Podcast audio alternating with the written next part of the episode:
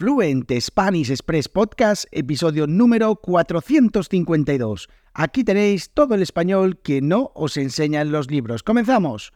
Muy buenos días, bienvenidos, bienvenidas a un nuevo episodio de Fluent Spanish Express Podcast. Hoy es miércoles 29 de noviembre de 2023. Mi nombre es Diego Villanueva y como siempre os traigo todos los días, de lunes a viernes, un nuevo episodio del podcast más desafiante de español avanzado, sin adaptar la velocidad ni el vocabulario, sin guion, sin filtros, el español tal y como lo hablamos los nativos españoles. Y hoy os traigo un episodio súper interesante porque ayer la Real Academia Española, la RAE, pues hizo, como suele hacer, a final de cada año, una actualización de, los, bueno, de las palabras en el diccionario de la lengua española. Bueno, cada año hace una actualización donde pues incorpora nuevas palabras, eh, palabras que se están utilizando habitualmente en la calle, palabras que estamos utilizando los nativos españoles y también pues hace algunas actualizaciones pues de algún significado, de algún nuevo significado que se le da a alguna palabra. Ya sabéis que el vocabulario o el lenguaje el idioma es algo muy vivo y bueno, pues esto se demuestra en estas actualizaciones anuales que hace la Real Academia Española. Bueno, hoy os voy a hablar de algunas de las palabras que eh, han incluido en, el, diccionario este año. Hay un montón de ellas, la verdad es que no voy a pasarme todo el episodio hablando de todas las palabras. Eh, sí lo haré en la newsletter, en la newsletter pues eh, hablaré un poquito más de otras palabras. Así que ya sabéis, en www.fluentspanish.express, pues allí cuento alguna cosita más sobre algunas de las palabras que han incorporado.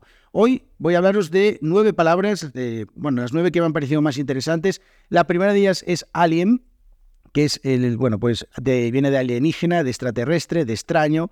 Bueno, la verdad es que esta palabra yo no entiendo muy bien por qué no está en el diccionario desde hace más tiempo, porque, bueno, pues alien es una palabra que se utiliza bastante.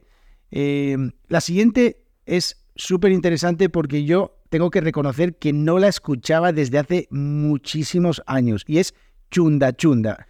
Chunda Chunda, así como suena, tenéis en las notas del programa, en la transcripción eh, gratuita, se puede escribir con guion eh, entre chunda y chunda junto, chunda chunda, ¿vale? Chunda chunda, como os digo, es una palabra que yo, la verdad es que hace años, años que no escucho esta palabra y es una música muy fuerte o machacona, ¿no? Cuando, yo qué sé, pues está está en casa alguien con la música, pum, pum, pum, pum, pum, pum. Ya está otra vez el niño con el chunda chunda, ¿no? Ya está el niño otra vez con esa música fuerte y machacona con el chunda chunda. La verdad es que me ha sorprendido bastante que hayan incluido esta palabra. No me esperaba eh, que a estas alturas de la vida ya pues fuera a aparecer por el diccionario de la lengua española, pero bueno, ahí está. Otra palabra más, georradar. Georradar es un radar que es capaz de detectar materiales y objetos debajo del nivel del suelo, ¿vale? Está también pues la verdad es que yo pensaba que ya estaba incluso en el diccionario. Tengo que deciros que hay algunas de esas palabras que me sorprenden porque yo pensaba que ya estaba en el diccionario, pero bueno, sí es verdad que algunas eh, se utilizan tanto, tanto, tanto que a veces pues los propios nativos llegamos a pensar que, ya forman parte del, del, diccionario, aunque en realidad no lo están. Como la siguiente, por ejemplo, oscarizar. Oscarizar a alguien es premiar con un Oscar. Muchas veces lees en los medios de comunicación, pues el actor oscarizado, eh, pues bueno, cuando lo utilizan los medios de comunicación, a veces pues puedes dar por hecho que esa palabra pues ya forma parte del diccionario, pero en realidad no. Oscarizar, premiar con un Oscar, el actor o la actriz oscarizada, por ejemplo, y esto eh, pues bueno, lo han incorporado ahora al diccionario. Otra, y esta no la he escuchado en mi vida, regañá, y ahora os explico por qué. La regañá es una lámina pequeña eh, y fina pues de pan crujiente. Es una torta de pan así con forma elíptica, así como un círculo, eh, muy fina, muy crujiente, que es así de color dorado, que se produce, y por, esto no, por eso no lo he escuchado nunca, en el área de Sevilla. Eh, bueno, está también popularizada en otras zonas del país, pero la verdad es que yo aquí en el norte de España no lo he visto nunca la regañá. A lo mejor, bueno, peco un poco de ignorante, pero tengo que decir que nunca lo había escuchado. Eh, tiene su origen en Alcalá de Guadaira, que es una, una ciudad de Andalucía, y bueno, pues la regaña, esta lámina pequeña y fina de pan crujiente. Debe ser algo así como una oblea o algo. Otra palabra, supervillano, que os digo la verdad, y yo pensaba que esta palabra ya estaba en el diccionario. Ya sabéis, un supervillano que es un personaje de ficción malvado, el antagonista del superhéroe, ¿no? Yo, como el superhéroe ya estaba, pues asumí erróneamente que supervillano pues también estaría. Recordad que todas estas palabras con super, ya lo he explicado en algún episodio del podcast, se escriben juntas, supervillano. Seguramente si estáis escribiendo en un documento de estos de Google Docs o cualquier cosa, Eh, cuando ponéis una palabra supervillano con toda junta, os la marca que tiene que llevar un guion en el medio. Os lo marca como un error. Eso es yo estoy todo el día peleándome contra eso cuando estoy escribiendo. Siempre me dice que lo estoy escribiendo mal y en realidad quien está dando mal la sugerencia es el programa de edición de texto. Entonces, recordad siempre junto. Solo se pone super con tilde en la U y, y separado cuando es un adjetivo. Vale, otra más. Tecnociencia. Tecnociencia, bueno, también conjunto de conocimientos y prácticas surgidos de la interacción entre la técnica y la ciencia. Bueno, de ahí esa palabra eh, tecnociencia, técnica y ciencia. Bueno, esta no tiene mucha ciencia, valga la redundancia, vaya chistaco.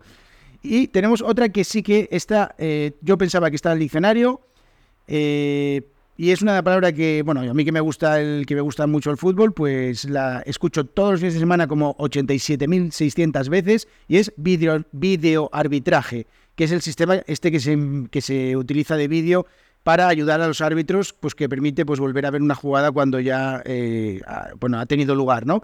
Y entonces, otra palabra, y esto sí que me sorprende mucho que han añadido al diccionario, es el acrónimo de videoarbitraje, VAR. El famoso VAR, V-A-R, esta palabra también que, se, que la escuchamos todos los fines de semana, pues siempre hay problemas con el VAR, siempre hay críticas al VAR, el bar siempre se equivoca, todas estas cosas, pues al final esta palabra la han incluido en el diccionario. Bueno, hay un montón de palabras más, hay palabras, eh, formas complejas como filacero, masa madre.